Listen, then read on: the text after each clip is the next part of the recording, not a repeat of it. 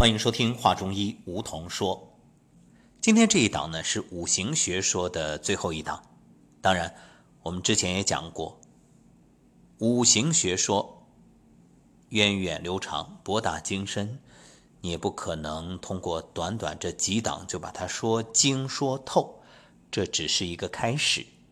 不过这样说的话是说不完、没有头的，我们就暂时收尾，以后呢有机会再聊。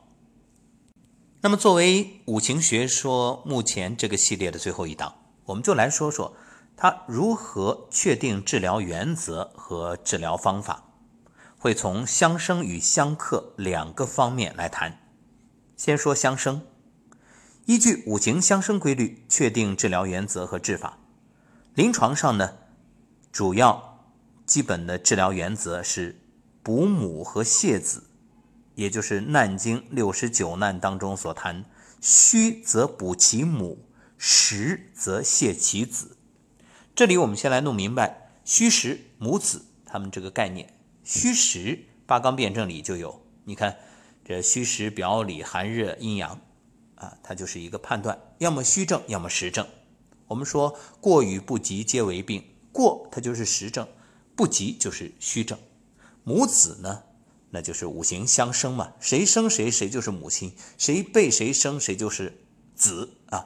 所以你看，木生火，木是母，火是子；然后呢，火生土，火是母，土是子；土生金，金生水，水生木，这样循环。那所谓的补母什么意思？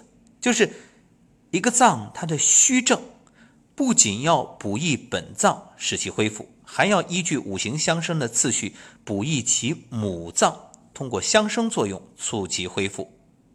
补母就适用于母子关系的虚症。举个例子啊，肝血不足，这样呢，一方面你要补肝血，所以用补肝的这个药物，像白芍等等，还可以补他的母亲，谁呀？那水啊，肾啊，对吧？啊，水生木，所以肾。啊，生肝这样一个关系，肾是肝的母亲，你可以补肾益精，比如何首乌，通过水生木这个作用，促使肝血恢复。再说这泻子，就是指一脏它的实症，一个脏器实症，不仅需要泻除本脏的亢盛之气，同时呢，还可以依据五行相生的次序泻其子脏，通过。气舍于其所生的机理，泄除其母脏的亢盛之气。泻子就适用于母子关系的实证。我们还以肝为例啊，肝火炽盛，一个呢你要清泻肝火，比如龙胆草啊、柴胡啊；还有可以清泻心火，像生地、木通等等。通过心受气于肝，肝气舍于心这样一种机理。消除亢盛的肝火。好，明确了治疗原则，我们再来说说治疗方法。常用的几种啊，有滋水涵木法、益火补土法、培土生金法、金水相生法。先说滋水涵木法，是滋肾阴以养肝阴的治法，又称滋肾养肝法、滋补肝肾法，适用于。肾阴亏损而肝阴不足，或者肝阳上亢等诸多症状。那益火补土法呢，是温煦肾阳以补脾阳这种治疗方法，又称温肾健脾法、温补脾肾法，适用于肾阳衰微而导致脾阳不振症状。必须要说明啊，按照五行生克的次序。心属火，脾属土，火不生土，那应当是心火不生脾土，而益火补土，应当是温心阳以暖脾土。但是现在呢，有一种叫命门学说，大多认为命门之火有温煦脾土的作用，所以目前临床上呢，多将这益火补土法用于肾阳。也就是命门之火衰微而导致脾湿健运之症，呃，很少会指心火与脾阳的关系，所以这一点大家要灵活的去理解啊。再说培土生金法，是健脾生气以补益肺气的治法，主要呢用于脾气虚衰、生气无源，以治肺气虚弱之症。若肺气虚衰、兼见脾运不健者，也可以应用。那金水相生法呢，是滋养肺肾之阴的治法，也称滋养肺肾法，主要用于肺阴亏虚不能滋养肾阴，或者肾阴亏虚不能滋养肺阴的肺肾阴虚症。好，说完相生，我们再来说相克。那么临床上运用五行相克的规律治疗疾病啊，基本治疗原则叫益强扶弱。你看啊。人体五脏相克关系异常而出现相称、相侮等病理变化的原因，不外乎太过和不及两个方面。太过呢属强，表现为机能亢进，前面我们也说了实症；不及呢属弱，表现为机能衰退，也就是虚症。因而治疗上呢需要同时采取益强扶弱的治疗原则，侧重于治其强盛，使弱者易于恢复。若一方虽强盛，而尚未发生克伐太过时，也可以利用这一治疗原则，预先加强其所胜的力量。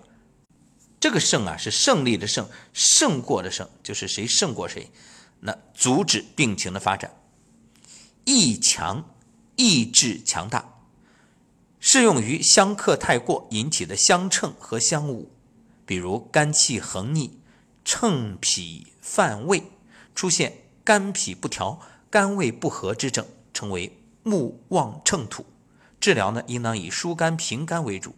又比如木本克土，若土气壅滞或脾胃湿热或者寒湿壅脾，不但它不受木之所克，反而会侮木，致使肝气不得疏达，称为土壅木郁。这个治疗就应当以运脾。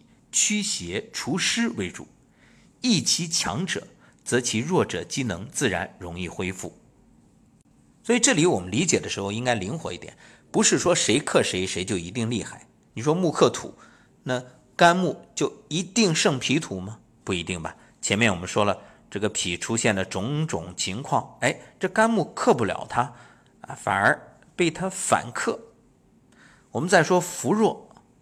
适用于相克不及引起的相称和相侮，比如这脾胃虚弱，肝气呢乘虚而入，导致肝脾不和之症，称为土虚木乘或者土虚木贼。治疗呢应当以健脾益气为主。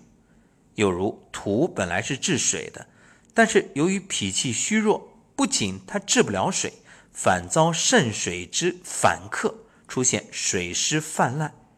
这称为土虚水捂，治疗应当以健脾为主，扶助弱者，加强他的力量，可以恢复脏腑的正常功能。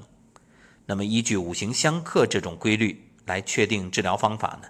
通常有益木扶土法、培土治水法、左金平木法和泻南补北法四种。先说益木扶土法，是疏肝健脾或者平肝和胃。以治疗肝脾不和或肝气犯胃病症的治法，又称疏肝健脾法、调理肝脾法，或者呢叫平肝和胃法，适用于木旺秤土或者土虚木秤之症。临床应用啊，应当依据具体情况不同，对益木和浮土有所侧重。比如用于木旺秤土之症，则以益木为主，浮土为辅。若是用于土虚木乘之症呢，则应当以浮土为主，益木为辅。再说培土治水法，这是健脾利水以治疗水湿停聚病症的治法，又称为敦土利水法，适用于脾虚不运、水湿泛滥而导致水肿胀满之症。左金平木法呢，是滋肺阴、清肝火，以治疗肝火犯肺病症的治法，也可称为。滋肺清肝法适用于肺阴不足、右降不及的肝火犯肺症。若属肝火亢盛、左升太过、上炎捂肺、耗伤肺阴的肝火犯肺症，当清肝平目为主，兼以滋肺阴，以速降肺气，来治疗。那么泻南补北法呢，是泻心火补肾水，以治疗心肾不交病症的治法，又称为泻火补水法、滋阴降火法，适用于肾阴不足、心火偏旺、水火不济、心肾不交之症。因为心主火，火属南方；肾主水，水属北方，所以叫泻南补北法。若是由于心火独抗于上，不能下交于肾，应当以泻心火为主；若是肾水不足，不能上奉于心，则应当是滋肾水为主。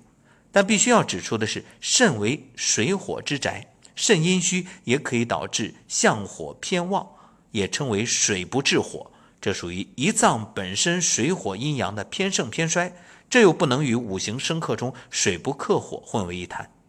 总而言之啊，根据五行相生相克的规律，可以确立有效的治疗原则和治疗方法，指导临床用药。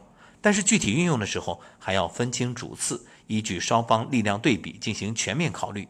或者呢，以治母为主，兼顾其子；或者治子为主，兼顾其母。还可以呢，益强为主，扶弱为辅；或者扶弱为主，益强为辅。如此才能正确的指导临床实践，提高治疗效果。那么，如果你是没什么中医基础，听到这儿估计已经晕了啊，可能也就不会听到这儿了。可能前面一听就放下了，没关系。我们说啊，不能指望听一档节目你就什么都听懂了，什么都明白了。毕竟我的能力有限，还不能完全讲通、讲清、讲透啊。但是没关系，先有个概念，有个印象。如果因此让你产生了浓厚的兴趣，你可以再结合我们前面养生三十六计啊，这包括阴阳啊，还有四象啊等等，哎，联系起来去理解。更何况也不急在一时，至少先有个印象，有个概念，以后说不定哪一天你再听到某一种说法，哎，突然就咵通了，就是这样。就好像吃包子，你说你吃到第五个饱了，你不能说早知道前四个不吃了。那不可能，它总有一个量变到质变的这种飞跃。关于五行学说呢，我们今天就先暂时收尾，明天开始会有下一讲继续与各位分享。